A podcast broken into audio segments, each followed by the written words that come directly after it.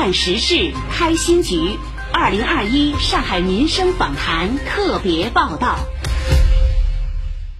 上海正全力将中共一大会址、二大会址、四大纪念馆组团，联合争创国家五 A 级旅游景区。在昨天的二零二一上海民生访谈中，市文化和旅游局局长方世忠透露，此次的申报工作进展非常顺利，国家文旅部专家组已经来沪完成验收工作。请听报道。正在推进创建红色的五 A 景区，这是组织中共一大、二大和四大纪念馆联合开展国家五 A 级旅游景区的申报工作。目前，上海共有东方明珠、上海野生动物园、上海科技馆三个国家级五 A 级旅游景区。距离二零一零年上海科技馆获评五 A 已隔十一年，上海再度申报这一中国最高等级的旅游风景区称号。方世忠透露。配套服务正在跟上，为方便游客重走出新路，上海将推出红色旅游观光巴士专线，指导春秋观光巴士开设红色旅游的专线，一大、二大、四大这个纪念馆串起来，实现定时、定点、定线发车，实现一张车票一站一景，一票畅游，多点上下。专线将在六月开通，共设五个站点。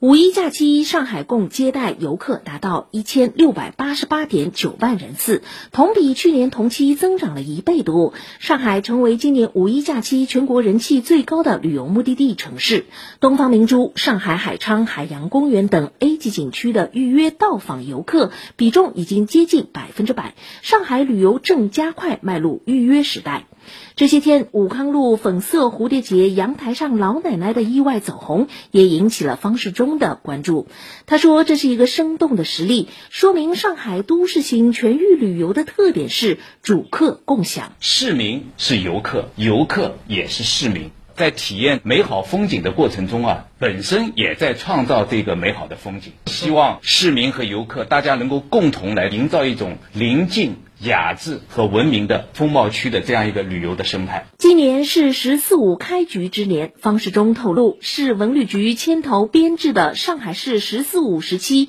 深化世界著名旅游城市建设规划将作为市政府专项规划印发。这项规划中“倍增计划”四个字格外抢眼。我们现在二零二零年上海的旅游的总收入是三千一百三十九亿元，我们希望到二零二五年上海旅游的总收入能够超过七千亿。我们是明确了上海旅游发展目标：一粮四住。一粮就是以建设高品质的世界著名旅游城市作为我们的总目标；四住就是建设叫都市旅游首选城市。国际旅游开放枢纽、亚太旅游投资门户和国际数字旅游制度，作为四大支柱。在推进上海城市数字化转型过程中，文旅行业具有丰富的应用场景。方世忠介绍，他们正在开展大调研，力争年内推动建成随身码文旅公共服务平台和六百家数字酒店。我们重点推进一码畅游，利用一网通办电子证照赋能，打通随身码、身份证、社保卡这些实名身份的认证验核，